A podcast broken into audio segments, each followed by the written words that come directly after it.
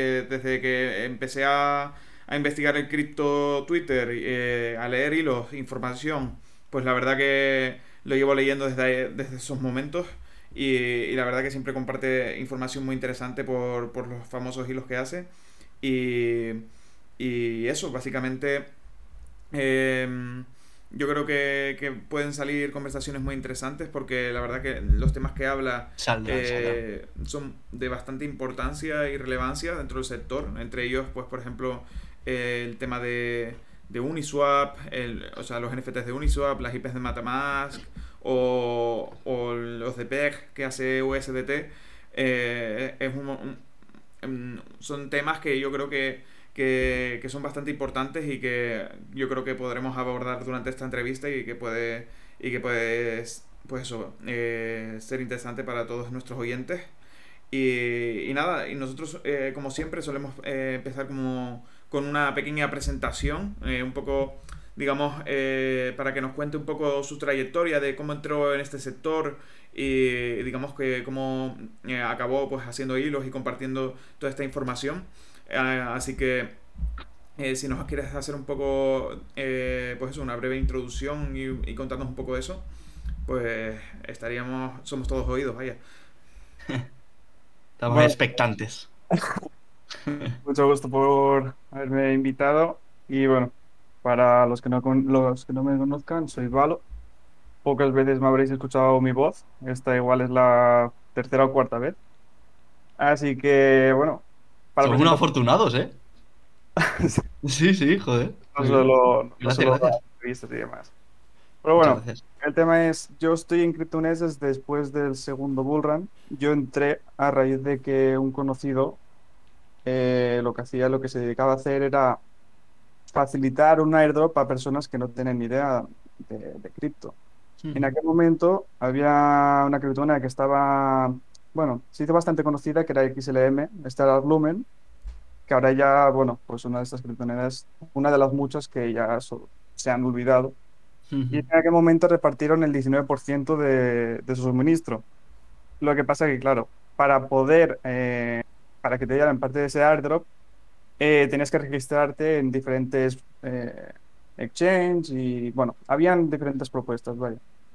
El tema es que todo esto era, estamos hablando del 2018. tocaba cripto en España. Antes de, antes de la pandemia. Sí, no, si ahora cripto no lo conoce nadie, en general, en aquel momento menos todavía. Sí, totalmente. mi, mi, amigo se dedicaba a coger y decir, oye, oye Eugenio, ¿quieres 20 dólares? Regístrate aquí y tal, luego te dan no sé qué, tú estos XLM, no sé qué. Cuidado con eso, pues, amigos, ¿eh? Copia, pega y me lo envías aquí y tal. Y luego yo te doy 20 euros, toma. Y claro, lo que, de, lo, que de, lo que de verdad pasaba es que en verdad el airdrop eran de 40 50 dólares quizás. Entonces, amigo lo que se dedicaba a hacer eso, pues se quedaba pues lo que le daba la gana, porque la otra persona no sabía lo que era el XLM, ni lo que valía, ni la conversión, ni cómo cambiarlo. Claro. Entonces, claro, esa persona gana mucha pasta porque es eso. Pillas, de, a ti te doy 10 euros, te digo, oye, oye, tal, no sé qué, toma 10 euros y tú tan contento. Has, hecho en 5 minutos una, te has registrado en una página y en 10 minutos tienes 10 euros. Pero claro, por el otro lado se han embolsado 30 o 40. Total. Entonces yo empecé por ahí, lo que pasa que yo soy un poco más curioso y en lugar de decir, mm, toma, dame los 20 euros, yo dije, ¿qué está pasando aquí? ¿Por qué me están dando tanto dinero y de la nada? Entonces a raíz de ahí empecé a investigar y entonces descubrí todo este mundo de las criptomonedas, blockchain y demás. Joder, o sea que eh, realmente tu instinto, tu instinto investigador viene ya de atrás, ¿no? O sea, es decir, tú, una de, de, las, de las preguntas ¿no? que, te quería hacer yo era, ¿qué fue lo que te, te decantó, ¿no? ¿Qué hizo en tu vida para crear contenido de la manera que la creas ahora? Es decir, analizando proyectos, ¿no? Entonces quizás esa curiosidad viene ya de, incluso desde los inicios, ¿no? Antes de antes de empezar en el mundillo. Fíjate qué curioso. Yo soy una, persona muy curiosa. Bueno, de hecho es que hace nada os he preguntado que cómo grababais el podcast. Mm, total. Por curiosidad, no sé, si conozco a un mecánico, pues igual le pregunto y está arreglando algo, está arreglando, yo qué sé, un turbo, una pieza del coche, pues luego le me da por preguntarle, oye, ¿y cómo funciona esto? Aunque mm. luego a mí, a mí es algo que luego ni me va ni me viene, pero simplemente me gusta aprender cosas diferentes a lo que suelo tocar y pues, me da mucho por preguntar. Oscar, eso es muy buena actitud, es, ¿eh? raro que la no, verdad. no te escucho. No sé por qué. ¿Ah, no? A ver, un momento. Eh, ¿Habla por Twitter, ¿valo? ¿No se me escucha? Ahora, Sí, ahora. se- se no, no, Oscar. Oscar. No, no sé por qué, Ah, ¿a igual mí? soy yo. Igual soy yo. Yo, yo, yo, yo escucho a Valo, pero a Oscar no. ¿Ustedes escuchan a Oscar? Eh, pongan un pulgar o lo que sea. Si lo escuchan. Hola, hola. ¿Me escucháis? Eh, nuestros oyentes Eh, escuchan a Oscar. No sé por qué, no sé por qué Si entonces no escuchan a Oscar, pongan un pulgar abajo Ah, si no, se puede. no o se me escucha. corazón, No sé exactamente. No, me han dicho que no, me han dicho que no se me escucha. Que en Twitch sí, pero aquí no. Pues no sé qué es lo que, no sé cuál es el problema entonces. Un momentito, ¿vale? Que ya sabéis que el directo, macho. Ah, mira, pues sí, hay Igual gente que yo, pone ¿eh? el Eh, pulgar. voy a salir y voy a entrar. Vale, ya está, ya está, ya está. Me han dicho que sí, me han dicho que sí. Me han dicho que ya se me escucha. Chicos, se me escucha ya, ¿no? He, he visto por ahí a Bach, Ah, vale, A vale. Backboard. Nada. que me ha dicho, me ha puesto un, Ah, ah, ah, un ah. tic. ¿Ahora sí? ¿Ahora sí, Eugenio? Uy. Ahora no me, ahora no, ahora que no me escucha Eugenio. Espérate. Eh, ponme eh, que te lo he solicitado. Ah, vale, vale, vale, sí, que, se- que se ha no, no, que, vale. que, que te, que te he solicitado, eh, que... Ya, ya, correcto. Ahora, Vale, correcto. ahora. Sí, sí, se, se te escucha Vale, vale. perfectamente, ¿eh, Oscar? Vale, guay. Vale, genial. Pues ya está. Bueno, chicos, eh, es lo que tiene, es lo que tiene esto del, del directo que, que, bueno, a veces pues surgen este tipo de cosas, ¿no?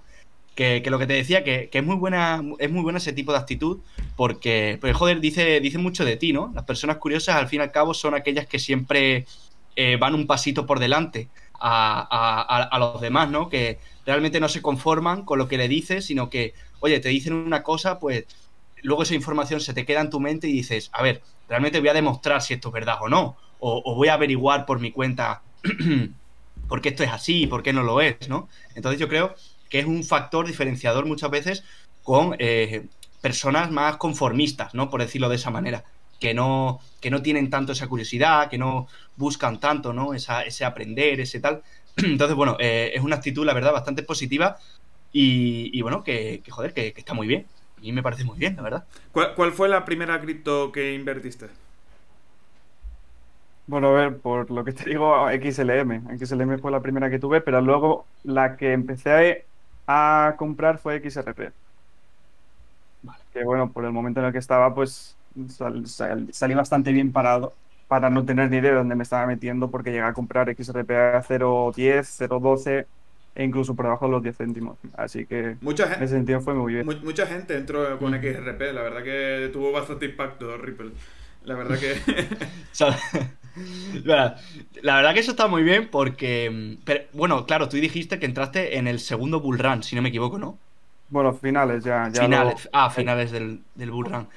Yo, yo me acuerdo que, eh, o sea, la- el- lo primero que invertí fue para comprar el, el NFT de no solo un JPG, que estaba Ethereum en máximos históricos, que fue casi medio riñón el NFT, y luego también me acuerdo que, bueno, es lo típico que cuando entras, a mí lo que me pasó cuando entró, es que como normalmente en los picos, ¿no? En los máximos, siempre ves noticias positivas de Bitcoin está en máximo, va a seguir subiendo, no sé qué. Pues yo caí en eso porque no tenía ni idea de cómo funcionaba el mercado. Entonces, eh, invertí en Bitcoin y luego de- desde el pico máximo lo único que te queda es bajada, ¿sabes? Entonces yo en ese caso pues la cagué un poco, pequé de inocencia, pequé de, de no saber. Pero bueno, de, de los errores se aprende, ¿eh? También os digo que, Claro, que, no ningún, eh, eh, que- que no hay ningún problema. eh, eso se llama hacer limpieza. Es lo que se llama, sí, sí, sí. Yo, yo, siempre, Sí, lo- sí, sí. yo siempre lo digo, yo, yo, me- yo metí en Cardano, subió a 3, pero no vendí. Entonces, eh, luego bajó. Claro, yo pensaba que eso seguía subiendo, eso, eso subía para siempre. Y, y no, no. Claro, eso es lo que te piensas. Claro, claro. Eso es lo que le- se cree la gente, ¿no? Que cuando inviertes en una criptomoneda en bull run, siempre va a subir. O sea, Claro, toda la vida subiendo, te vas a hacer millonario, Yo, invirtiendo eh, 100 euros y punto. yo, yo Y- al no menos, yo al menos sal- salí en profit, pero podría haber salido muchísimo más en profit de lo que, de lo que al final salí. Pero bueno, son Mm. cosas que, que uno aprende y, y eso, pues, eh, al final, pues, te curte, ¿no? Y, bueno, siempre, siempre me gusta preguntar esto porque, porque siempre, pues, eso, eh, salen anécdotas curiosas. Y, Mm, es curioso. y bueno, yo con esto, eh, por último, quería preguntarte, ¿cómo empezaste? digamos, al tema de los hilos, los famosos hilos de Valo. Eh, ¿Cómo empezaste a, digamos, a, pues eso, a decidir que, ibas a escribir y que vas a, digamos, a analizar eh, ciertas cosas que ocurren en el sector y que las ibas a, digamos, a, a transcribir para Twitter y, ponerla pues de esta manera que, digamos que pueda cualquier persona eh, con mínimos conocimientos del tema pues entenderlo. Pues, a ver, no, voy no quiero entrar mucho en esto, pero yo vengo del, del marketing. Entonces, una de las cosas que más me gustaba era el tema de escribir. Entonces, eh, después de un tiempo de estar en cripto y de haber aprendido, eh, pues decidí abrirme una cuenta de Twitter. Eso fue para quizás 2020 o así. Entonces, para ese entonces yo lo utilizaba más que nada para ver pues, lo que ocurría, ver noticias y demás. Entonces, no escribía. Nunca tuve la motivación de esa de decir, voy a escribir. Entonces, ya fue para inicios de este año, para enero, que dije, bueno, voy a escribir, pero con el propósito más bien de aprender para poder, eh, primero, aprender yo, conocer el tema lo suficientemente bien como para poder explicárselo a alguien de forma sencilla. Entonces, una herramienta que consumía mucho era Twitter, entonces dije, pues, y me gusta escribir, se me da bien, pues digo, voy a escribir en Twitter.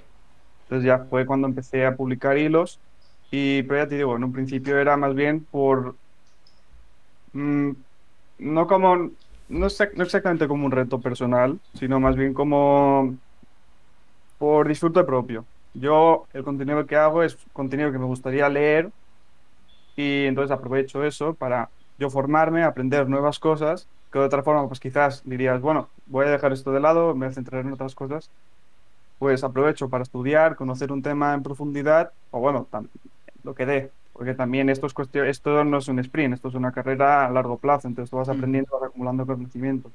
Entonces, pues ahora lo que aprovecho Twitter no solo para darme a conocer, sino yo también para formarme. Claro, claro. Sí, además que, además que sí, no es una carrera de, fondo, ¿no? como, como suelen decir. Y fue Twitter realmente porque, bueno, tú utilizabas Twitter antes. Sí, sí. Claro, utilizabas Twitter y te cantaste por ello, ¿no? Soy de, en redes sociales, nivel personal, soy de, esas personas que no publica nada. Es una sombra que solo ve lo que publica uno el otro, pero yo nunca publico nada. En Twitter era igual, hasta eso, a inicios de este año, 2022. Y además que Twitter, ya te digo, es la red social donde principalmente se mueve el tema cripto. O sea, no había mejor red, social que para empezar que, esta, ¿no? Yo tenía en la, la, idea, ¿no? Si, si quizá, digo, le voy a preguntar, a ver si a lo mejor cayó en Twitter por, por mera casualidad, ¿no? Pero, pero fíjate cómo, como el mundo cripto, bueno, tú llevas desde antes que, que nosotros, si es cierto, pero cómo el mundo cripto se ha movido sobre todo por Twitter, porque tú te vas a otras redes sociales como Instagram, bueno, claro, como Instagram o TikTok, y realmente el contenido cripto ahí apenas eh, visible. Es muy poco visible. Es aquí en Twitter donde, donde la gente no pues lo utiliza porque está esa herramienta ¿no? de crear hilos como haces tú, de hacer space, de hacer eh, quizá vídeos más cortitos, eh, no sé, ¿no? Ahí está ese tipo de cosas que, que Twitter te lo facilita. Entonces, pues también permite aprender a mucha gente, ¿no? Yo creo que, que, contigo aprende, aprende mucha gente. Es decir, o sea, algo que quería yo decirte era, ¿te decantaste por, por los hilos porque, porque te gusta escribir? O, por qué no, por ejemplo, dijiste, vale, en vez de hilos, pues hago vídeos, ¿no? Quizá me, me, creo un canal de YouTube o me creo un podcast, por ejemplo. ¿Por qué decidiste crear contenido en la manera de, hilos, no? Porque... Sí, dale, dale, perdón. Lo que te digo, principalmente porque me gusta escribir. Me gusta escribir y sobre todo me gusta mucho leer. Aunque ahora no leo libros, lo que sí que leo son muchos artículos y estoy suscrito a varias newsletters. Y ya te digo, lo que más... Yo, por ejemplo, a la hora de consumir contenido, si puedo leer, mejor antes que ver un vídeo. Entonces, claro, mm, por eso me decanté por, Twitter, porque al final se está convirtiendo, bueno, en ese sentido, en cripto Twitter, es como eh, una comunidad de microblogs, donde cada uno, cada cuenta tiene como su propio blog, entonces, pues una cosa lleva a la otra.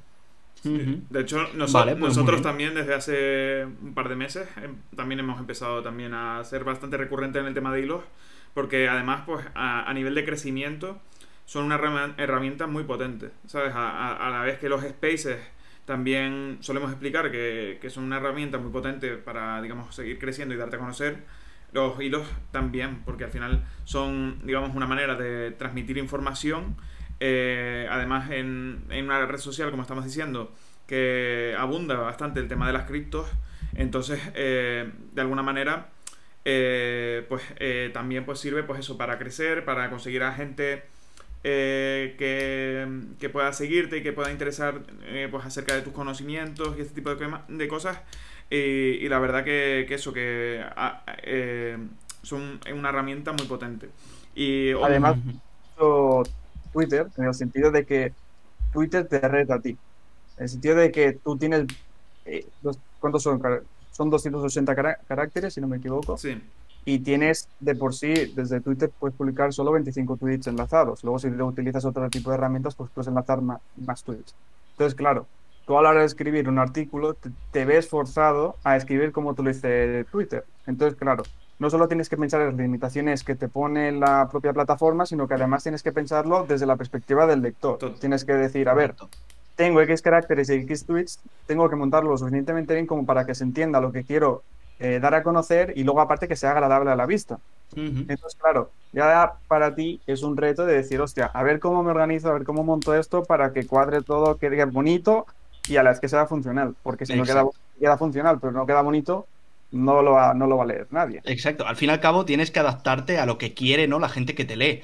Tú si, eh, por ejemplo, nadie sabe aprendiendo, pero una persona que quizá no haya creado hilos o no esté familiarizada con el tema de los hilos, pues sí es cierto que se puede ver en, los párrafos, ¿no? Que quizás son párrafos más grandes, que no tienen una separación entre líneas, y al fin y al cabo hay que pensar en el lector, ¿no? Real. Yo, o sea, yo me pararía a hacerte una pregunta, ¿no? Como creador, claro, hacerte una pregunta como creador, decir, yo me pararía a leer un texto enorme, súper tocho y súper aburrido. Realmente no, ¿no? Prefiero leer varias frases que estén con una información más sintetizada, que me permita aprender de forma rápida, ¿no? Que no tenga que estar dando tantas vueltas, que si, si no sé qué, perdón.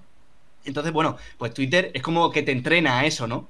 Te entrena y también tienes que estar pendiente a todo ese tipo de cosas. Entonces, el tema de los hilos, eh, ya, te digo, lo que comentaba Eugenio, eh, es, una, es una herramienta eh, súper eficaz para crecer, para crear tu marca para, aprender incluso también, porque incluso los creadores de hilos aprenden haciendo hilos. Ya te digo, ¿no? Lo que comentabas tú, Valo, ¿no? El tema de, todo este de sintetizar la información y tal. Entonces, bueno, yo desde aquí animamos siempre todos los episodios a que la gente que tenga cosas que aportar, todo el mundo tiene cosas que aportar, todo el mundo puede aprender, puede leer eh, eh, artículos, ¿no? Que se lance a ello, que se lance a crear contenido eh, en Twitter, porque ya te digo, es una herramienta muy potente y esperemos que Elon Musk ahora empiece a recompensar a todo, este tipo de gente, porque, Valo, yo estoy seguro que tú inviertes mucho tiempo investigando eh, proyectos. Y al fin y al cabo a las personas nos gustan que nuestro trabajo sea recompensado, por supuesto, con que la gente nos diga, oye, mira, pues muy bien, con me gusta, con seguidores y tal, eso está muy bien, pero bueno, al fin y al cabo el tiempo es tiempo y el tiempo Mm, nunca lo vas a recuperar. Entonces, bueno, pues siempre el incentivo económico ayuda, ¿no? A crear un contenido, a crear más contenido. Entonces, bueno, a ver si acaso Elon Musk, el papi Elon, nos ayuda a esto y podemos monetizar de alguna manera ¿no? el contenido que se crea porque al fin y al cabo es positivo para todos. Yo creo que hace crecer tanto a la plataforma como a la gente que está dentro. Sí, sí, sí, claro. Al final, si compensas a los creadores de contenido, pues eh, van a crear más contenido y van a intentar que sea. O sea, y, esa recompensación lo que hará es que sea aún más de valor, porque además atrae a la competencia y uno cuando tiene más competencia saca lo mejor de sí mismo. Entonces, eh, al final yo creo que, eso, que compensar siempre a los creadores de contenido es positivo y, bueno, a ver qué, estrategias van saliendo para, para ello. Eh, yo quería ya, digamos, eh, empezar a abordar eh, ciertos temas, ¿no? De que has comentado en estos hilos el, último mes sobre todo. y yo quería empezar un poco el tema de las IPs de Metamask, porque mm. ha sido, yo creo, uno de los mayores revuelos que ha habido este mes. Eh, obviamente, aparte de lo de la media FTX, etcétera. O sea, vamos a decir. fue gordo? vamos a decir el revuelo de estas últimas dos semanas. Para, digamos, no, no pisar a la otra. Pero. Pero eh, yo quería hablar un poco de eso porque. Eh, pues al final, Metamask es una hot wallet que utiliza mucha gente. Sobre todo pues, para el tema de NFTs en OpenSea. Y. Y digamos que. pues al final una herramienta del día a día y que, y que mucha gente tiene eh, muchísimo, muchísimo dinero metido ahí.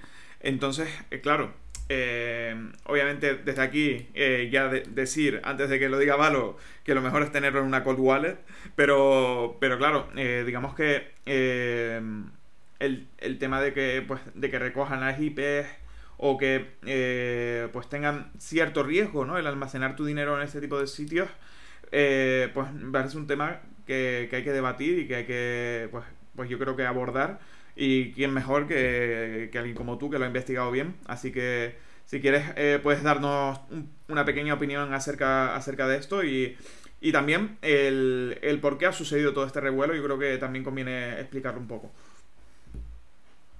Vale, pues lo primero de todo, ¿el por qué? Pues porque la gente salta muy rápido.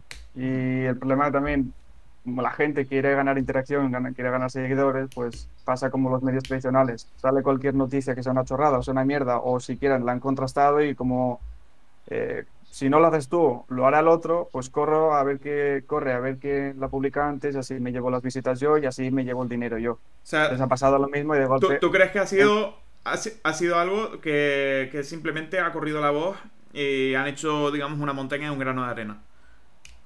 Sí, porque más que nada no es algo nuevo, es así, es así como funciona Internet. Ahora, si quieres, lo, explicamos un poco, pero al final lo único que hemos visto ha sido como se repetían unos con...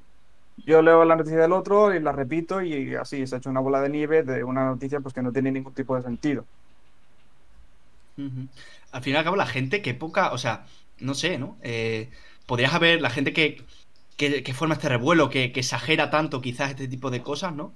Eh, hay una herramienta muy potente que se llama Internet, ¿no? Realmente si, si tú sabes que, puedes estar en peligro, que tu privacidad puede estar en peligro, o que incluso, yo qué sé, tú, te pueden rastrear, ¿no? De alguna manera, porque con la IP pueden saber, te pueden localizar, si no me equivoco, ¿no? Entonces, bueno, al fin y al cabo, eh, la gente también debería eh, informarse un poquito acerca de, de, esto y saber que, como tú dices, es algo que ya pasaba de antes. Lo que pasa es que, bueno, ha saltado ahora la noticia, ¿no? Y la gente, pues quizá ha entrado más en pánico con este tema, pero, pero bueno, eh, es algo que, ya pasaba, ¿no? Al fin y al cabo, yo creo que no hay nada seguro, más que un ledger, o sea, enviar dinero a un ledger, eh, bueno, no, hay nada más seguro que eso, ¿no?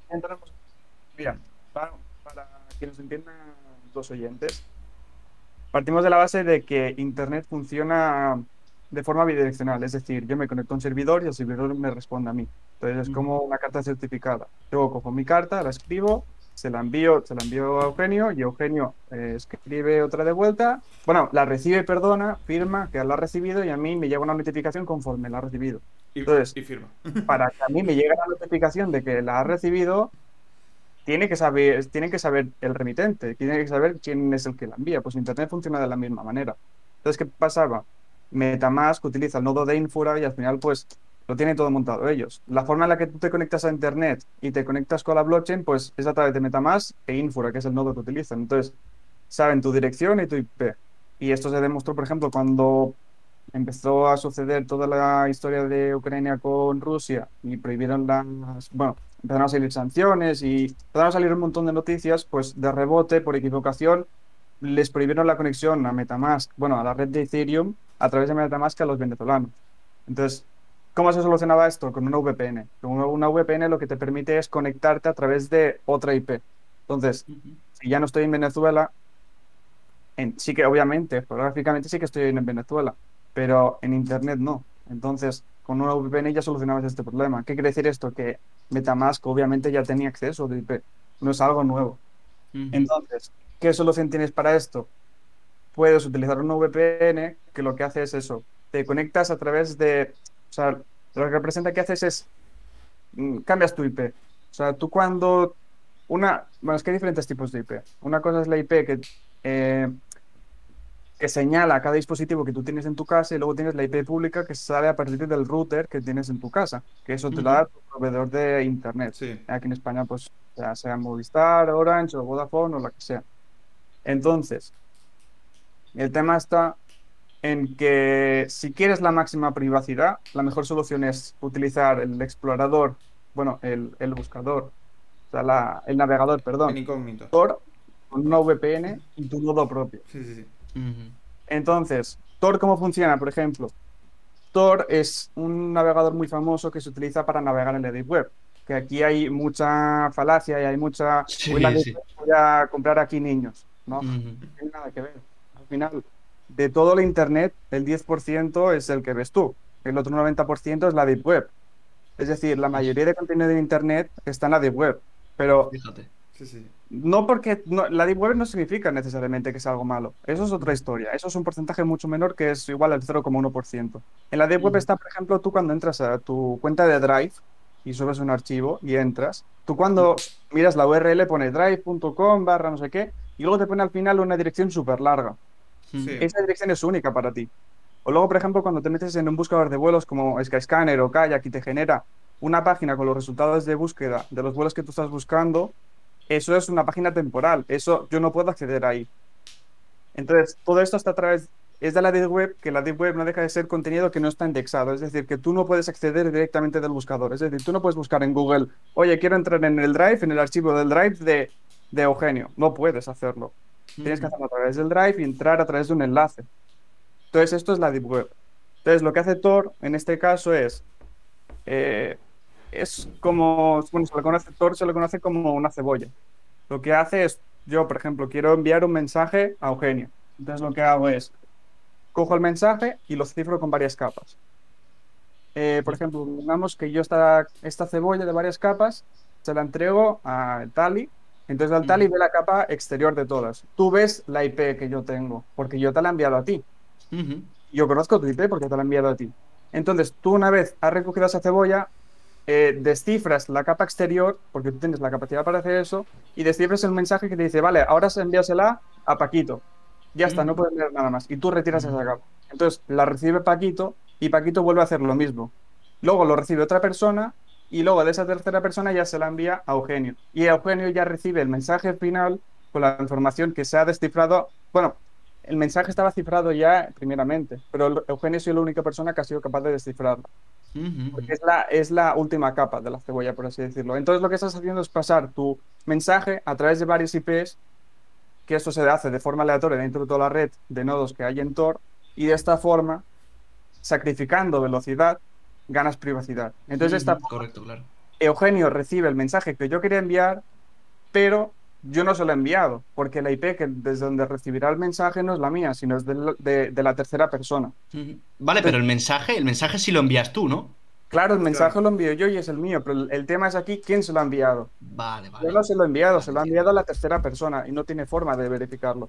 Entonces, si quieres añadir aún más privacidad todavía es añadir un VPN. Entonces lo que haces es, en el primer paso que hago yo, de la primera capa de la cebolla es, meto una VPN, entonces ahí todavía soy aún más eh, privado, por así decirlo. Y luego, para terminar ya, si utilizas tu propio nodo, porque aquí vamos a diferenciar los dos tipos de nodo. Por ejemplo, en Bitcoin tienes un nodo normal y el nodo minero. El minero, pues es el que conocemos de toda la vida, que es el que a través de fuerza bruta es el que descifra, eh, bueno, hace la prueba y tal y cual, y es el que se lleva las recompensas y logra minar el siguiente bloque. Sí, las gráficas, ¿no? No. Eh, bueno, en, Bitcoin se utilizan más los ASIC, que son unos ah, dispositivos que están especializados en el, bueno, el funcionamiento de, bueno, con el algoritmo de Bitcoin, Muy bien. Pues el tema está en que Bitcoin tiene el nodo eh, minero y luego por otro lado tiene los nodos normales. El nodo normal tú puedes montarte uno. Y si quieres aprovechar al 100% la experiencia que te dan las criptomonedas, pues eso lo mejor que puedes hacer es montar tu propio nodo.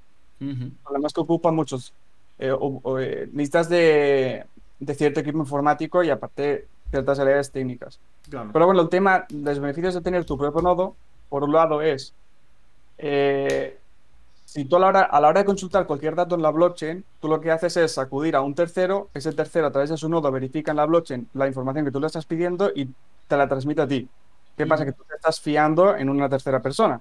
Entonces, si tú tienes tu propio nodo de blockchain donde tú tienes descargada y se sincroniza eh, al segundo lo que está ocurriendo en la blockchain, pues tú puedes verificar por tu propio nodo qué es lo que está ocurriendo en la blockchain. Entonces no hace falta que acudas a un tercero ni que confíes en nadie. Y luego, por otro lado, tú puedes transmitir tus transacciones a través de tu propio nodo. Entonces, si combinas Tor, VPN y tu propio nodo, pues es donde alcanzas la máxima privacidad que puede, bueno, que un usuario normal puede alcanzar entonces sí que eres privado en la blockchain y en Internet, por así decirlo. Aunque utilices Metamask, ¿no? Aunque realmente tú, eh, las transacciones que hagas, inversiones que hagas o, cualquier movimiento que utilices, lo realices con Metamask, ¿no? Claro, es que el tema es que con Metamask, eh, si utilizas el nodo, el RPC, o sea, el nodo de Infura, Infura va a recopilar los datos. Puedes utilizar un VPN y demás, pero el problema es que eh, Metamask te lo pone muy difícil para cambiar ese nodo. Y aunque tú lo quieras cambiar, tú en un primer momento te instalas Metamask, Metamask se conecta contigo y luego te hace firmar los datos, los te hace firmar el consentimiento de que aceptas sus términos y condiciones. Es decir, tú en ese momento tú ya has aceptado que Metamask va a recopilar tus datos. Entonces luego tú ya puedes cambiar ese nodo. Aún así luego cuando lo... Es decir, tú eh, instalas Metamask, te conectas con Metamask y luego aceptas los términos y condiciones. Pero en un primer momento Metamask ya sabe tu IP y tu dirección. Es decir, ya te ha enlazado. Y aún así luego cuando tú cambias el nodo, luego te dirá, hostia, esta conexión no es segura o tal y cual. O te dice algún mensaje así y te dice, ¿quieres mm. utilizar la red principal de Ethereum? Le das y ¿qué te va a poner? La red, el nodo que has puesto tú. No, te va a poner el nodo de Infura. Entonces estás cogido por los huevos. Claro. claro, al fin y al cabo quieren que utilices lo que, lo que ellos quieren, lógicamente. Es decir, aunque te montes tu propio nodo, ya te van a mandar cualquier tipo de mensaje diciéndote, oye, ten cuidado que lo que tú estás haciendo no es nada seguro. Así que, oye, mejor haz lo que yo te digo, conéctate con este nodo y de esta manera yo voy a recopilar tu información, ¿no? Y, y, va a ser, ya sabemos que en este mundo eh, es más valiosa la información que incluso el dinero. O sea, la información es poder. Entonces, eh, cualquier empresa de este tipo lo que quiere es eh, recopilar muchos datos de muchas personas, porque gracias a eso eh, tienen, tienen mucho trabajo hecho ya, ¿no? Pueden analizar muchas métricas, muchos datos, que le va a servir de mucha utilidad para el futuro. sobre, sobre todo, ya sabemos cómo funciona este tipo de cosas, ¿no? sobre todo los datos sobre cripto, porque los datos sobre cripto, al final, pues son los datos yo creo que los más difíciles de conseguir, ¿no? Y, si, y si pues, estas empresas consiguen esos datos, vamos, eso tienen un valor prácticamente incalculable. O sea, al final, eh, pues los movimientos y todo eso, eh, hay gente que se dedica a ello, ¿sabes? Que en plan de en, ver eh, los movimientos y, y, de dónde se mueve de esta cartera a la otra, no sé qué. Al final, esta información es súper importante porque igual Perdón por cortarte, Uge. Perdón por cortarte, que está silenciado en Twitter. Creo que la gente no te está escuchando. Perdón, perdón, perdón. Eh, pues eso. Vale, vale. En resumen, que, esta información que recopilan, eh, digamos, los eh, Metamask o estos servicios, digamos, que de terceros, eh, son, son, digamos, información muy importante porque son eh, la información sobre cripto es muy difícil de conseguir y de rastrear, ¿no? Y, además eh, se lo puedes decir a gente de, sobre, de Venezuela o de Cuba que han tenido muchísimos problemas a la hora de transaccionar con Metamask porque digamos que creo que hubo una, una, O sea, en Cuba no sé hasta qué punto es está prohibido aún pero en Venezuela yo, yo sé que eh, tuvieron un problema durante un mes o algo así que no pudieron acceder porque, eh, pues eso, eh, se le prohibió a Metamask ofrecer sus servicios ahí y, lo chaparon, ¿sabes? Y, eso pues al final en cualquier, digamos, gobierno que, que, pueda, digamos, tirar un poco más a lo dictatorial, pues, pues tiene sus peligros, ¿no? Y al fin... El tema de los gobiernos, porque por ejemplo en Sirio eh, del 100% de los nodos, el 65% estaban alojados en forma de hosting. Es decir, no hay un ordenador, no es una persona que está en su casa que tenga el nodo ahí montado, sino que utiliza un servicio como por ejemplo el almacenamiento de Amazon para eh, guardar toda la información de la blockchain y entonces monto mi nodo, pero está alojado en la nube. Entonces, claro, al final todas estas empresas que están detrás de estos, eh, de estos servicios de alojamiento en la nube son pues Amazon o Google. Y Amazon, eh, no sé si está en torno al 30%, diría que está entre el 30 y 35%. El 30 al 35% de todos los nodos de Ethereum están montados en, Amazon Web Services. Entonces, el tema aquí es que uh, todos estos nodos eh, se están ubicados, por ejemplo, en Estados Unidos. Pueden coger, puede coger el eh, Estados Unidos y decirle, oye, tú como nodo, cuando esta IP se mete por aquí y tal, ciérralo, no lo dejes pasar. Entonces después te pueden censurar, te pueden censurar eh, transacciones o te pueden, bueno, la censura, vaya, que ese es el problema por el cual se ha criticado mucho Ethereum del cambio de Proof of Work a Proof of Stake. Claro. Al final... Aquí cuando, cuando trajimos a Eric, eh, lo comentaba, ¿no? El tema de, la pérdida total de, esa... Pues, ¿no? De esa privacidad que quizás había un poquito más antes, ¿no? Que aunque, aunque era todavía centralizada, porque al fin y al cabo se sabe, ¿no? Quién es el creador de Ethereum y, y bueno, pues al fin y al cabo él es el que manda, ¿no? Pero bueno, ahora sí es verdad que con el paso a Proof of Stake, pues lo que nos comentaba, ha perdido eh, mucha, mucha privacidad y mucha gente ha salido de la red prácticamente corriendo, ¿eh? ha dicho, ya aquí no vuelvo, vamos, eh, ni queriendo, ¿no? Entonces, bueno, hay que tener mucho cuidado con el tema, con todo el tema de la información y con todo ese tipo de, de restricciones, porque nosotros al fin y al cabo somos somos uno más, ¿no? Aunque luchemos siempre por, protegernos, por tener cuidado dónde entrar, qué aceptar y demás.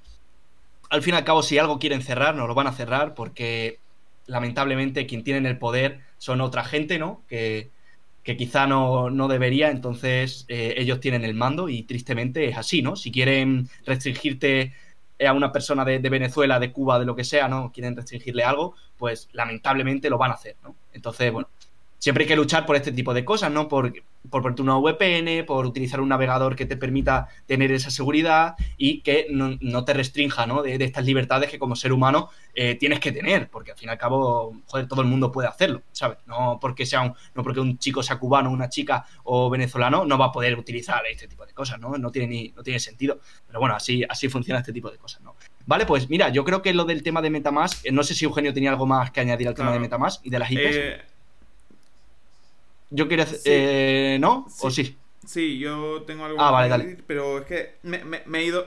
Sí, sí, sí, me he ido un momento. Ah, vale, sí, así sí. que eh, pon ahí lo de solicitar. Que sí, sí, le, le Vale, pues. Vale, pues eh, matizas un poquito y yo le quería preguntar luego cuando tú termines a, a Valo sobre, sobre otra cosita también interesante. Vale, genial. Así que dale caña. Sí, eh, yo quería matizar el tema de las libertades, ¿no? Porque, o sea, igual ahora la gente no se lo toma tan a pecho porque, pues, igual no tiene unas consecuencias, digamos, directas, ¿no? Eh, no es algo que, eh, digamos, que te pueda afectar ahora, pues entrar en una página web sin VPN o, ¿sabes? No, es algo que, mm. igual eh, puede ser de, de, importancia ahora, pero estamos hablando de un posible futuro, ¿no? En el que, digamos, que los gobiernos puedan pillar el control o, o restringir de cierta manera a ciertas empresas de criptoactivos o de servicios de terceros de criptoactivos y, que puedan, digamos, limitar las libertades de, nosotros, ¿no?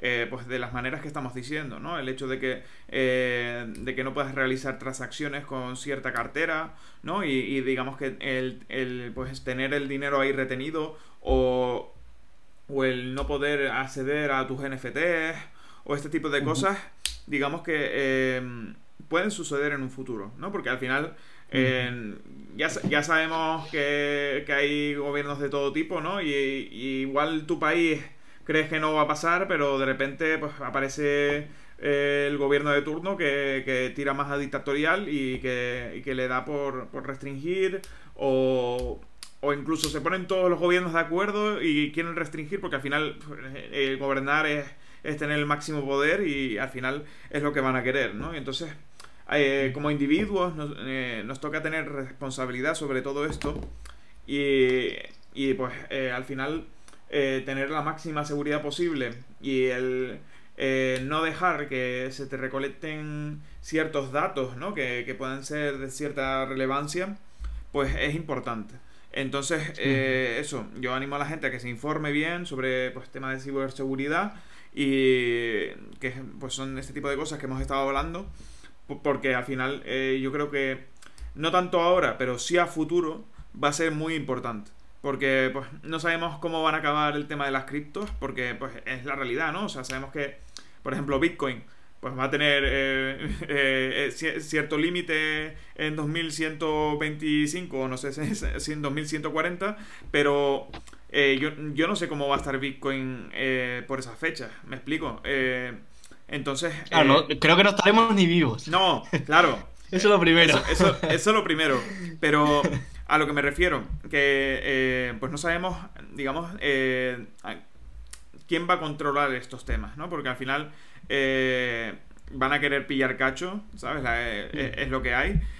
al final es una tecnología muy potente y entonces, según quien pille cacho, pues puede ser bueno o puede ser malo, ¿no? De momento, pues están tanteando el terreno, ya, ya se va viendo con el tema de FTX, que si quieres lo hablamos ahora que, han querido pues eh, recalcar la importancia de regular, etcétera, etcétera. Entonces, eh, pues eso, tengan mucho cuidado y infórmese bien y, eso, eh, si hace falta pues empezar ahora a lo que está diciendo Valo, a pues tener, tener, digamos, el máximo dinero en carteras frías, ¿sabes? Todo lo que no, se, no vayas a operar con él, tenerlo en carteras frías porque al final eh, nunca sabes dónde puede parar esa información y cómo te puede perjudicar en un futuro.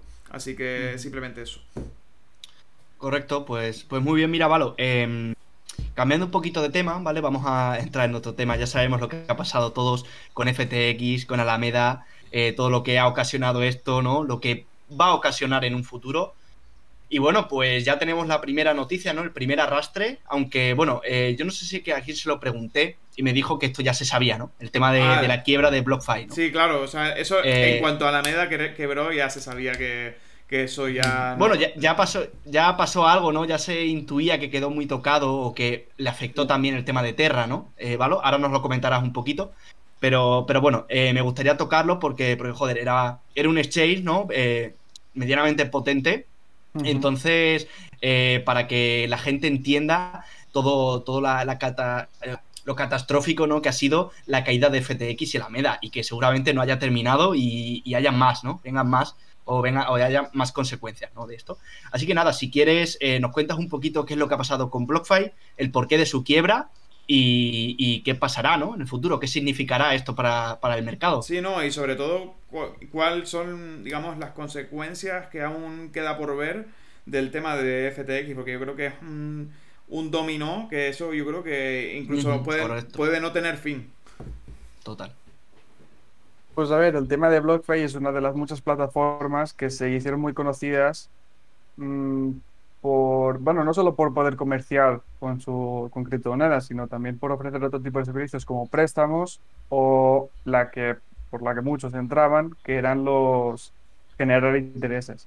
Entonces, todas esas plataformas, ya sea Celsius, BlockFi, este tipo de exchange, se caracterizan, se caracterizan por tener un marketing muy agresivo, en el sentido de que incluso llegan a hacer promociones, por ejemplo, la típica casa de apuestas, de apuestas deportivas, te dicen, oye, si te registras en mi casa tienes un bono de hasta 200 euros, de hasta 500. Claro, luego te pones a ver las condiciones de ese bono y ese bono, pues te dicen, sí, sí, por cada, por cada 50 euros que ingreses de la primera vez, te doy otros 50. Pero claro, esos 50 que te dan solo puedes usarlos para no sé qué, no sé cuántos y al final, bueno, que esos 50 euros que te han dado no sirve de nada porque te ponen unas condiciones tan estrictas que al final no vas a poder sacarle ningún tipo de provecho o será extremadamente difícil. Entonces, ¿qué pasa? Este tipo de plataformas abusaban de este tipo de marketing y entonces atraían mucho tráfico y mucho volumen de, bueno, de criptomonedas. Entonces, claro, por ejemplo, el BlockFi tenía una promoción que te dan hasta 250 euros eh, si te registrabas y tal. Pero claro, luego te pones igual a mirar los términos y condiciones de esta promoción y te decían pues que tenías que tener no sé cuántos miles de euros en Bitcoin. Entonces, claro, no es así. Igual para una persona eh, normal, igual acabas con, yo qué sé, 10 dólares. ¿Te ha merecido la pena? Bueno, eso ya depende de cada uno, ¿no? Pero luego aparte también otro de los productos que tienen mucho éxito es eh, genera un, 6% de rentabilidad anual con tus Bitcoin. Entonces, claro, esto llama mucho la atención porque la gente quiere ganar dinero, obviamente. Y aquí es donde se le da mucho marketing y se le da mucho, mucha atención y es este el peligro de este tipo de plataformas porque, como te digo, es un marketing muy agresivo y es en plan, gana dinero y te pone una calculadora y te dice, mira, si metes mil dólares, en cinco años tendrás 80, 84 mil. voy a entrar. Claro, se te abren los ojos, te ven como platos. Claro, al final no te están engañando porque con la rentabilidad que te dan ahora, pues igual sí, pero el problema es que para generar estas rentabilidades tienen que mover tu dinero y esto conlleva sus peligros, porque lo que luego lo hacen es, yo qué sé, pues lo prestan a instituciones, por ejemplo, y si esa institución quiebra, pues que te quedas con el culo al aire. Claro. es lo que ha pasado en este caso. O, se apalancan y, luego pues eh, baja la criptomoneda, ¿no? Ethereum o Bitcoin. Y, claro, eh, se les liquida y adiós todo tu dinero, ¿sabes? Entonces, eh, tiene sus, riesgos. Ahí está. En el caso de BlockFi, en los documentos, ahora el 28 de noviembre se declararon en bancarrota y los están publicando, sus abogados están publicando la documentación, eh, bueno, la documentación que les toca de esto. Y les toca publicar. Y entre la documentación, pues uno de estos papeles, pues informan pues las causas que han llevado a BlockFi a la quiebra. En concreto lo dividen en dos actos. El primer acto lo dividen en, la primera mitad del año, de este año 2022, con la, sobre todo enfocan en, eh, en mayo, en mayo cuando cayó Terra Luna, que al final fue una criptonera que se llevó, pues, ¿cuánto del mercado? Muchísimo. No me acuerdo, mil millones de dólares. Eh. y eso en cuestión de una semana, porque Luna pasó de valer 80 dólares a, es que no te diré ni un céntimo. Fracciones sí, no, es que venía además de una buena subida mientras el mercado bajaba. Además, yo me acuerdo que subió como a 120 y yo no me lo explicaba. Y además el, el Doc estaba comprando Bitcoin, respaldando Luna. Yo, vamos, yo, menos mal que en su momento me salí porque yo veía que eso no, no tenía ningún sentido. Pues el tema estaba en cuanto quebró Luna, empezó a haber un arrastre de que muchas plataformas se vieron afectadas y, bueno, problemas de liquidez por todos lados. Entre estas empresas eh, quebraron varias, como por ejemplo Celsius o Voyager, que quebraron. Pero luego la que nos importa para este caso es Triarrow Capital. Hmm. en este caso eh, sí que eh, tenían relación directa con BlockFi. Entonces, para salvarlos, ¿a quién acudió BlockFi? a FTX y SAM. Entonces, acordaron una línea de crédito de poder, para poder prestar hasta 400 millones de dólares, de los cuales solo eh, BlockFi tomó prestados 275 millones. Entonces, eso hablamos de principios de verano. Entonces, los problemas de liquidez que estaba afrontando BlockFi fueron solventados gracias a FedEx, gracias a esos 275 millones. Esto por un lado. Y ahora hemos visto la segunda parte, que corresponde a la parte de FTX y la caída de este gran imperio, que claro, pues lo que estamos viendo por todos lados. La gente está retirando el dinero de las plataformas y si no tienes liquidez suficiente para pagar a, los retiros, pues ¿qué pasa? No, no, no, puedes hacer cargo, no puedes responsabilizarte de tus clientes, no puedes, eh, no puedes, ¿cómo se dice? Ah, no estás eh, ejerciendo, bueno, no estás dándole un buen servicio a tus clientes, no, no estás haciendo con lo que acordasteis. Entonces, aquí fue cuando empezaron a buscar liquidez de otras partes. Claro, el mercado se estaba yendo a la mierda, todo estaba cayendo y los préstamos que tenía BlockFi con otras entidades, pues estaban diciendo, oye, darnos liquidez, que vuestros préstamos necesitan más colateral. Pero no pudieron. Entonces, ¿a quién acudieron? A la MEDA y FTX, que era con quien tenían la línea de crédito. Y dijeron, oye, darme más dinero. Y aquí, pues no pudo ver nada más. Aquí FTX dijo, lo siento, no, aquí no. aquí no hay nada que coger. Aquí no vengas, aquí no vengas. Joder. Al fin y al cabo, macho, eh, una vez que pasan este tipo de cosas, te das cuenta de todo lo relacionado, ¿no? Que está el sector. Ya ves, em, todo lo que ha afectado, ¿no? Ya le afectó Luna, eh, luego acudió a, otra empresa, ¿no? A FTX y Alameda, luego se cae Alameda y hace que, la, que la, rueda, ¿no? Eh, siga bajando y siga cayendo. Entonces, bueno, te das cuenta, ¿no? Del, cuidado que hay que tener, de la poca confianza que hay ahora mismo, porque esto lo comentamos cuando vino John, eh, todo el daño que ha hecho ahora la confianza en el, ecosistema. O sea, esto ha sido un, eh, una patada en el culo eh, que ha hecho que, que mucho dinero institucional salga y que va a tardar en entrar. Por eso, bueno, sí, sí, sí. Tenemos que aprender. Esto tiene que servir para limpiar y para aprender. Claro. Total. ¿Qué lección hemos aprendido? Que las criptomonedas no pueden estar en el exchange. Ni en el exchange ni sacando rentabilidad. O sea, ¿realmente te compensa ese 5% en Bitcoin que le vas a sacar por meter tu dinero en BlockFi? ¿realmente te compensa? Coño, igual hasta incluso te sale más a cuenta cambiarlo por WBTC, que es un token, bueno, el, el token de, Ethereum. Sí. sí. Pues igual te conviene mejor buscarte sacar rentabilidad en ese sentido, que no meterlo en una plataforma centralizada. Ahora sí tampoco no hay que meter todos los, todos los huevos en la misma cesta, pero lo que está claro es eso. En el exchange hay que tener el dinero justo y si tradeas, pues bueno, que tengas ahí una parte de tu dinero. Pero si estás guardando, si tú tienes dinero eh, que no vas a mover en el corto plazo, no estás tradeando, lo que decís, a una cold wallet y te olvidas.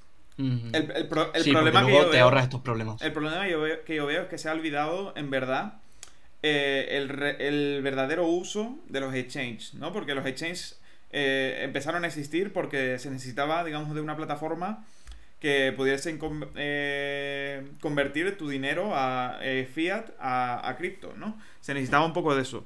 Entonces, por eso empezaron los exchanges. Pero ahora como que después, con el bull run, etcétera, etcétera, pues que se empezaron a convertir también en lo que tú dices, ¿no? En, te damos cierta rentabilidad de tus de tus criptos, etcétera, etcétera, eh, se, empezaron a, convertir en un banco, ¿no? Como una especie de banco. Y claro... volumen. Claro. Volumen, volumen, captar comisiones. Entonces, ¿qué hacen? Pues eh, creo promociones. y hago un marketing agresivo, pues con eso, pues con promociones. Si te registras aquí, toma tanto dinero. Y encima ahora cojo influencers, a cripto influencers o a quien sea, o de YouTube, y les digo, oye, si se registran con tu enlace, se ganan tanto. Entonces, claro, estás haciendo eso, como lo que digo, un marketing muy agresivo, captas muchos clientes, pero claro, todo eso tienes que saber gestionarlo. Claro, claro. Y además, eh, es lo que digo, ¿no? Como que eh, la gente se ha olvidado de la verdad, del verdadero uso. Yo creo que tendremos, yo creo que es tarea nuestra volver atrás, ¿no? Volver sobre nuestros pasos y decir, oye, eh, hay que empezar a hacer las cosas bien, ¿no? Hay que empezar a, digamos, a saber, ¿no? el verdadero uso que hay que hacer a los exchanges ¿no? Y, dónde de verdad tiene que estar el dinero, ¿no? Eh, y el verdadero riesgo que puede tener, pues, el, tenerlo fuera de, de, donde debe estar, ¿no? Entonces, eh, al final, también uno, eh, con todo esto que ha pasado, como dice Oscar, se explica, ¿no? digamos, las, las, rentabilidades que ha habido no solo dentro de los exchanges, sino también en el ecosistema, ¿no? ¿Por qué, ¿Por qué el mercado cripto es más volátil en las subidas y en las bajadas? Pues por eso, porque al final hay más riesgo, es un mercado muy nuevo, ¿no? Y, la gente como que ha entrado a lo loco y ahora es cuando se ha dado cuenta de que de, que de verdad eh, esto es muy arriesgado, ¿no? De que de, un día para otro se te cae el exchange, eh, el, eh, de los, el segundo exchange más grande del mercado, o se te cae Luna que estaba en el, top 10, ¿sabes? Al final, digamos que uno tiene que empezar a, pues eso, a reflexionar y aprender, ¿no? De, de todo esto eh, que yo creo que es lo, eh, lo más importante y, lo que poda ah, perdón, me he trabado. Eh, lo más importante que podamos sacar de, de digamos, todo lo que está ocurriendo.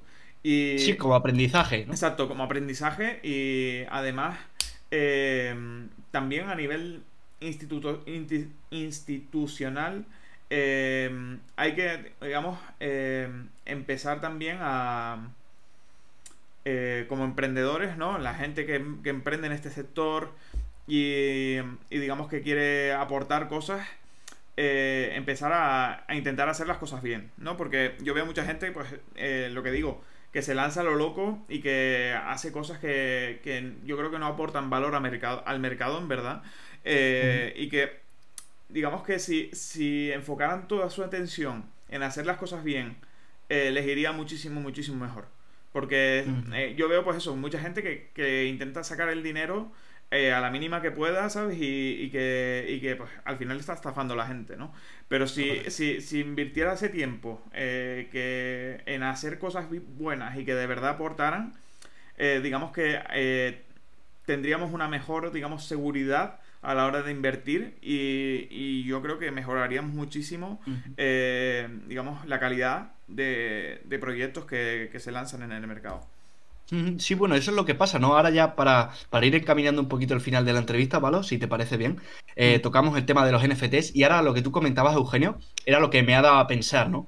Eh, mucha gente que saca proyectos NFTs eh, simplemente por sacar, ¿no? Porque es la novedad y tal. Yo creo que hasta que hasta que este tipo de gente desaparezca, o, sea muy, muy, muy poca, ¿no? No veremos realmente una maduración en el sector y que la gente realmente ha aprendido. Porque si tú quieres eh, sacar un proyecto NFT simplemente por implementar los NFTs, eh, estás especulando con ellos, ¿no?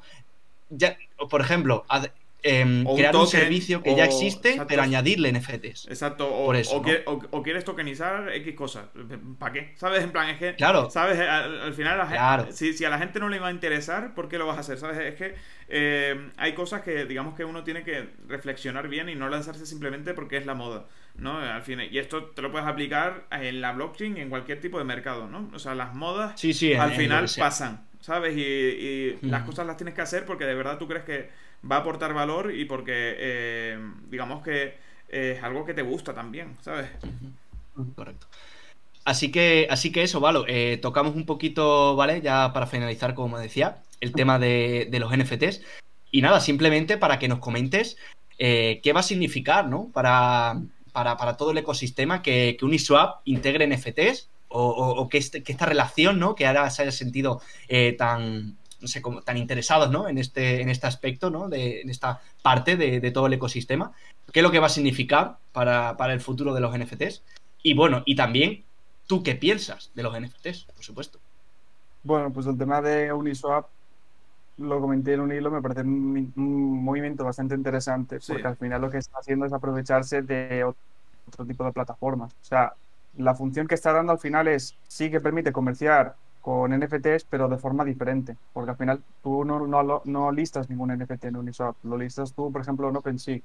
Entonces tú a través de Uniswap, Uniswap consulta las diferentes plataformas a las que está eh, conectada y entonces pues te, te muestra pues, los NFTs que puedes comprar. Entonces lo que te está haciendo es facilitar y agrupar todos en un mismo lugar. Al final no solo se ve beneficiado eh, Uniswap, sino que también ayuda al resto de las plataformas. Porque otras plataformas que sean menos conocidas ya no tendrán ese problema de decir, hostia, eh, no soy tan Si quiero vender un NFT, pues ¿dónde voy? ¿A OpenSea que tiene mucho más tráfico o al Marketplace tal que no hay cuatro gatos? Pues obviamente irás a OpenSea porque te interesa venderlo. Pero en este caso, gracias a Exchange como Uniswap, pues podemos aprovecharnos de, de eso, de que nos dan más, más visibilidad. Total, total. Al final, yo creo que también es una estrategia que ha hecho en muy buen momento, ¿no? Porque se, ha visto que, han empezado a tener problemas, sobre todo Magic Eden, con el tema de pues colecciones NFT que, que eso, que han quebrado prácticamente por el tema de los royalties. Y porque eh, no sé si lo sabes, que eh, Magic Eden, digamos, restringió eh, el tema de los royalties y, dijo que, era total libertad de los usuarios, ¿no? El, tema de pagar o no. Y entonces, claro, aquí digamos que ha habido este problema, ¿no? Y entonces ha habido mucho revuelo y de repente Uniswap ha dicho, mira, pues es mi momento y ha sacado esto. Que igual lo tenía planeado de antes, pero yo creo que le ha, le ha venido genial porque, pues además, Uniswap es una herramienta que usa muchísima gente eh, sobre todo pues temas DeFi y tal, pero bueno, eh, digamos que si eh, ahora lo implementan NFTs, pues digamos que puede haber una adopción en el sector NFT gracias a eso, ¿no? Y entonces... claro, pues va a ayudar. Claro, claro. Entonces, por lo que tú dices, ¿no? Más visibilidad, etcétera, etcétera. Entonces, yo creo que, que, va a ser algo bastante interesante de ver, ¿no? A ver que, cómo juega sus cartas y cómo empieza a competir ¿no? con, estos grandes del sector como Magic Eden y, y OpenSea. Va a ayudar porque, porque cuidado ahora con el tema de los NFTs, que si antes la gente ya se reía de ellos y decía no valían para nada, ahora más aún. O sea, es que ahora los NFTs sí es cierto que han perdido... Em, bueno, ha sido una burbuja, ¿no? Todo el mundo es consciente y sabe y hay que aceptar que los NFTs han sido una burbuja, ha petado porque porque tenía que petar realmente las burbujas, ¿no? En algún momento tienen, tienen que estallar y decir, oye, hasta aquí. Pero sí es verdad que los NFTs no están viviendo ahora mismo sus mejores momentos.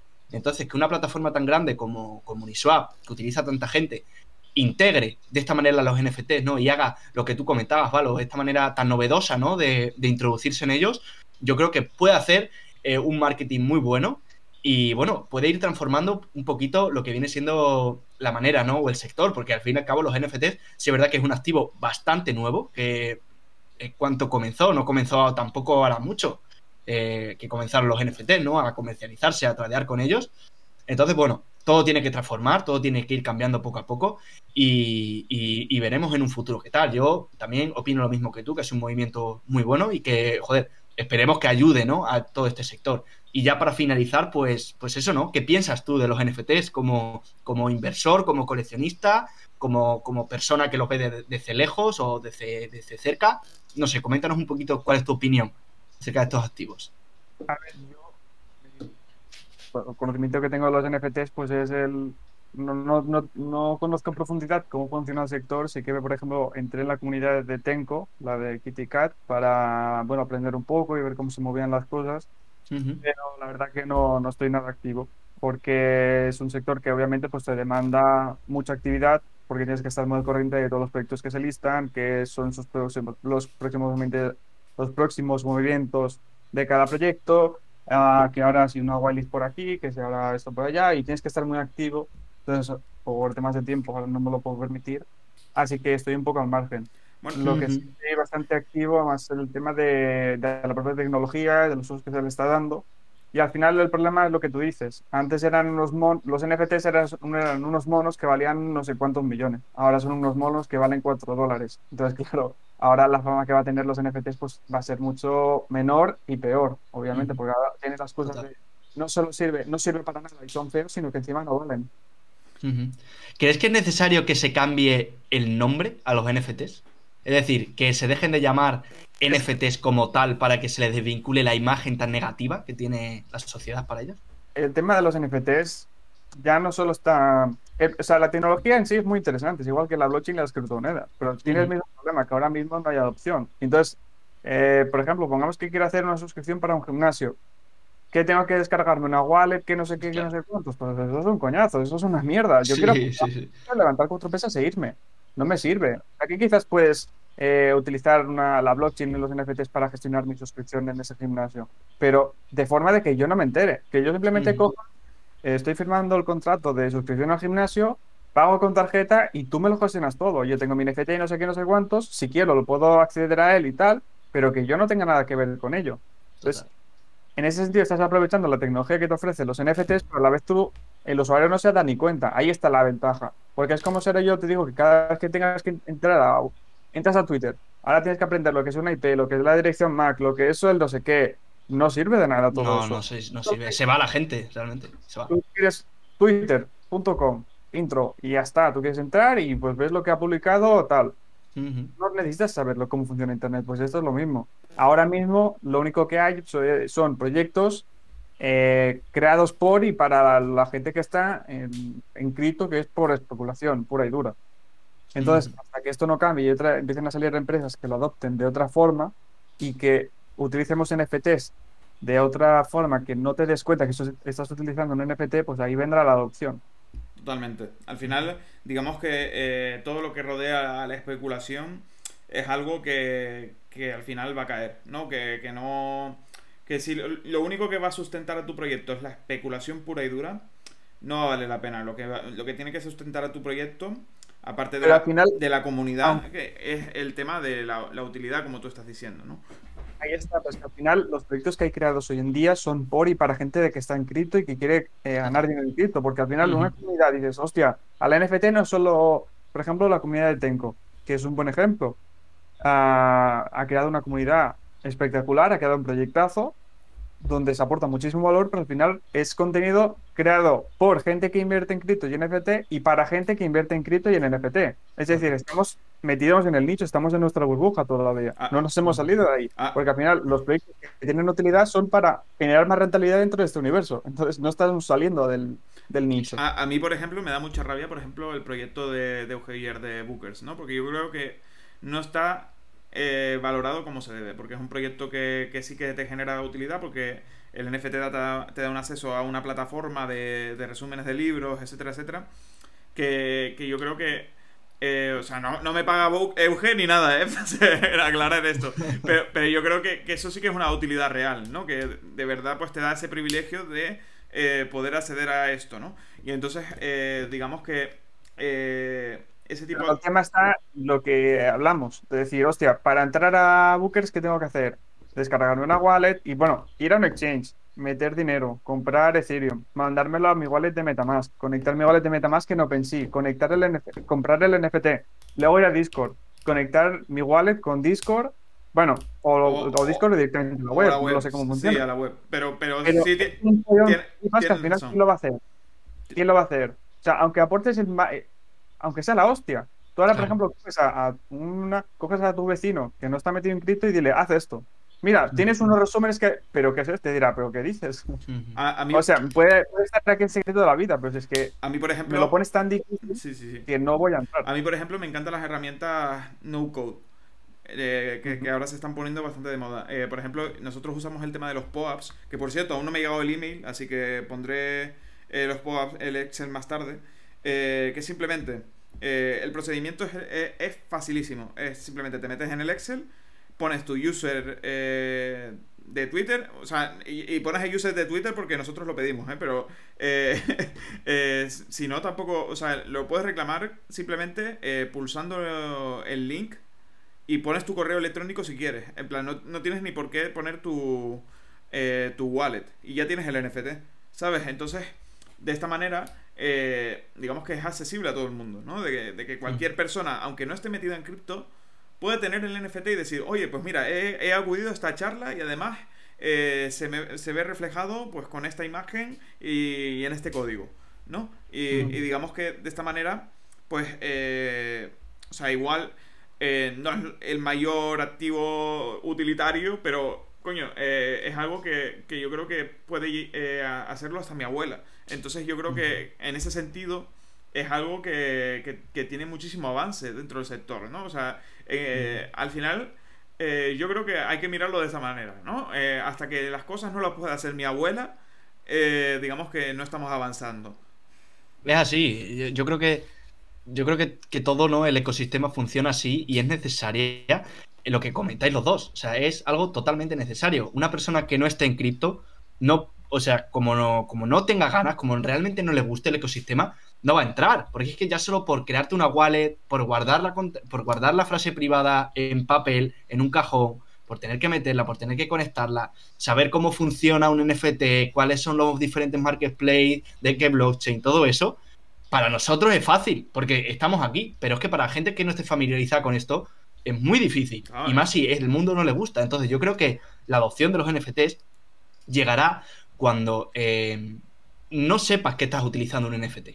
Pero es que pasa con todo, ¿no? Es lo que tú decías, ¿no? Tú no necesitas saber cómo funciona Internet por dentro, cómo se conecta la página web contigo, ¿no? Con tu dispositivo. Entonces yo creo que pasará algo similar con los NFTs. La tecnología tiene un potencial increíble, aún se van viendo sus usos, ¿no? Por ejemplo, aquí eh, eh, Sol eh, nos decía, ¿no? Que, que, no estaba de acuerdo porque los NFTs han evolucionado a ser, o sea, han evolucionado a ser membresías, ¿no? Para obtener servicios. Entonces, bueno, vamos viendo cómo todo esto va cambiando, pero a lo que yo quiero llegar es que quizá los NFTs, no sé, no, no veo el futuro, pero los NFTs como inversión especulativa llegará un momento en el que o se transforme o desaparezca, porque pasó igual con noveas.com, o sea, tú, o sea, hay gente invirtiendo en, en, páginas web, no sé, o sea, por ejemplo, Valo, tú sacas una página web y digo, vale, pues compro yo lo que sea, ¿no? De la página web y espero y a ver si me hago millonario, ¿no?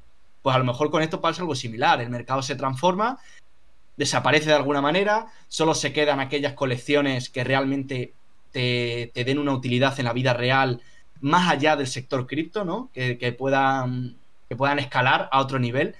Pero yo, es lo que digo, yo pienso que los NFTs eh, serán utilizados cuando la gente no sepa que está utilizando un NFT y ni siquiera se llame NFT. Es decir, se llame otro tipo de cosa como ahora Instagram ha llamado, ¿no? Activos coleccionables digitales, o como Reddit lo llamó, no sé cómo lo llamó Reddit, pero no, tampoco lo ha llamado NFT, ¿no? Vemos como todas estas plataformas grandes no lo llaman NFT, porque seguramente en un futuro no se llame NFT. Entonces, bueno, pues yo... Sí, sí, sí. Pueden convivir. Al final cumplen una función. Al final los NFTs, tal y como los compramos ahora, cumplen la función de, eh, bueno, ser un, un vehículo para aquellas personas que quieran ganar dinero, o por lo menos intentar ganarlo.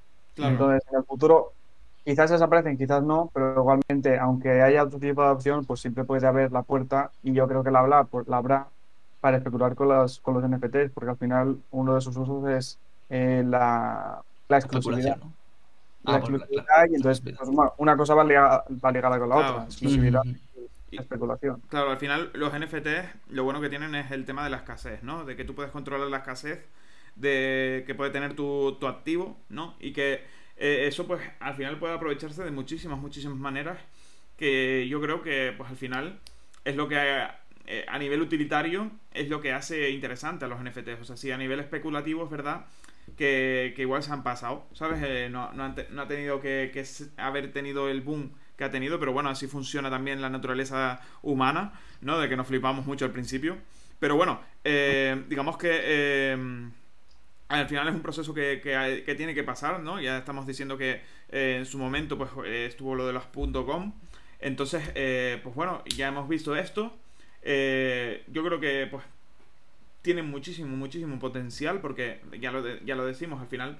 pues mm, digamos que, que, te pueda acreditar que has hecho X cosa o, o que pues a nivel, por ejemplo, los artículos de lujo va a ser súper importante el tema de los NFT porque eh, al final eh, los artículos de lujo tenían el problema de que, de que tenían eh, las réplicas, ¿no?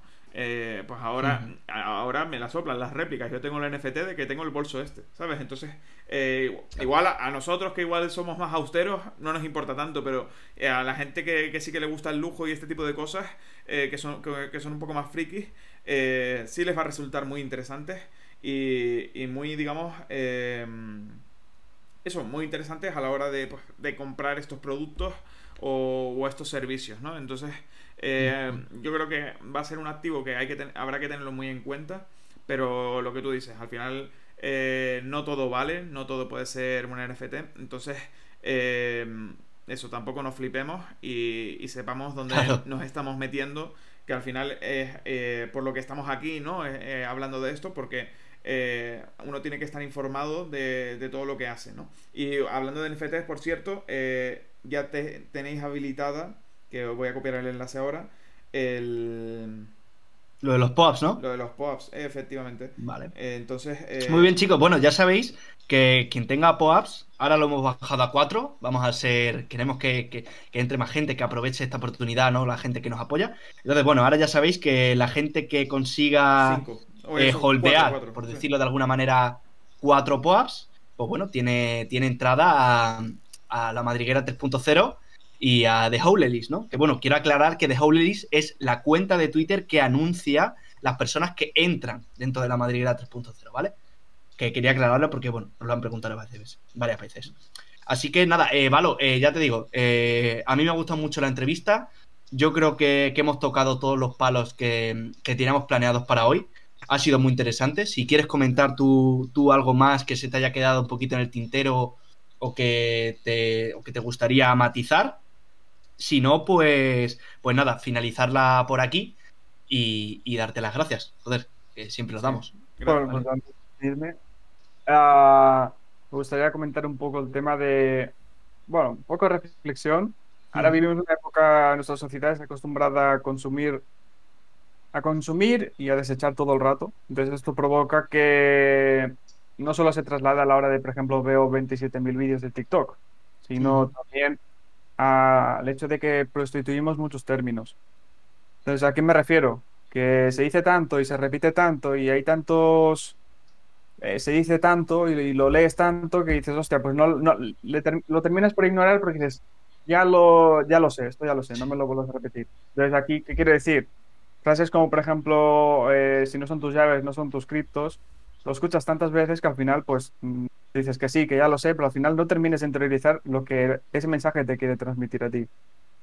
Entonces, me gustaría que la gente reflexionara un poco y cuando escuche según qué frases, como este tipo, que diga, hostia, que pare a reflexionar y diga, ¿qué significa esto? ¿Por qué me lo están diciendo? Y que investiguen un poco más en el, qué, el por qué, el cómo, que se haga preguntas y se cuestione cosas al final es como aprendemos cosas y al final es como eh, mejoramos. Porque si a ti te dicen no your keys, not your coins y tú lo vas repitiendo como un loro, no sirve de nada.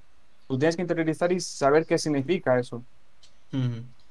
Totalmente de acuerdo. Al fin y al cabo hay que salir, ¿no? De lo que comentábamos al principio, ese, esa naturaleza. Eh, eh, se me ha ido ahora mismo la. curiosa, ¿no? Esa, esa naturaleza curiosa, esa curiosidad, ¿no? Que te da pues el tema de investigar y, todo eso, yo creo que es una faceta que deberíamos interiorizar eh, al máximo las personas y decir, oye, vale, eh, eh, not your case, not your coins o not your money, ¿no? oye, pues ponte, ¿no? A saber qué significa esa frase, investiga, no la, no la pases de largo, decir, no, vale, es que, claro, lo he leído tantas veces, ¿no? Mucha gente dice, no, lo he leído tantas veces, a mí nunca me va a pasar eso, nunca me va a pasar eso hasta que pasa. Hasta que mm. luego, por no hacer caso o por no, haber, no haberte puesto no antes, coge y por tener tu dinero en un exchange, pasa algo así como el tema de, FTX, BlockFi, cualquiera, ¿no? Que, los próximos que vendrán, seguramente que vendrán más. Y oye, se te va todo tu dinero y no le pidas responsabilidades a nadie. Porque al fin y al cabo, cada uno es dueño de. En este mundo, ¿no? Eh, por suerte o por desgracia, cada uno es dueño de, de sus activos y no puedes pedirle responsabilidad a nadie. ya la gente te avisa, la gente te, pone, ¿no? Ese, aviso de, oye, chico, que eh, tú tienes que ser el dueño de esto, no te fíes, no, no pongas tu dinero en manos de terceros, que este mundo realmente se creó para eso, ¿no? Bitcoin se creó para eso, para ser tu dueño de lo tuyo y no depender de una entidad central, de que te manejen el dinero, de tener intermediarios. oye, vamos a intentar llevarlo a la práctica. Ya no solo con Bitcoin, sino con otras ¿no? Eh, criptomonedas. Que yo tengo dinero, lo meto en una cold wallet, en una.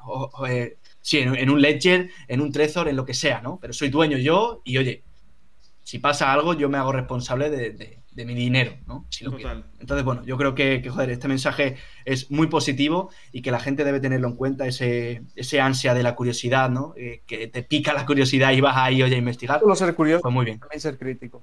Cuestionarte cosas y no creértelo todo y... Claro.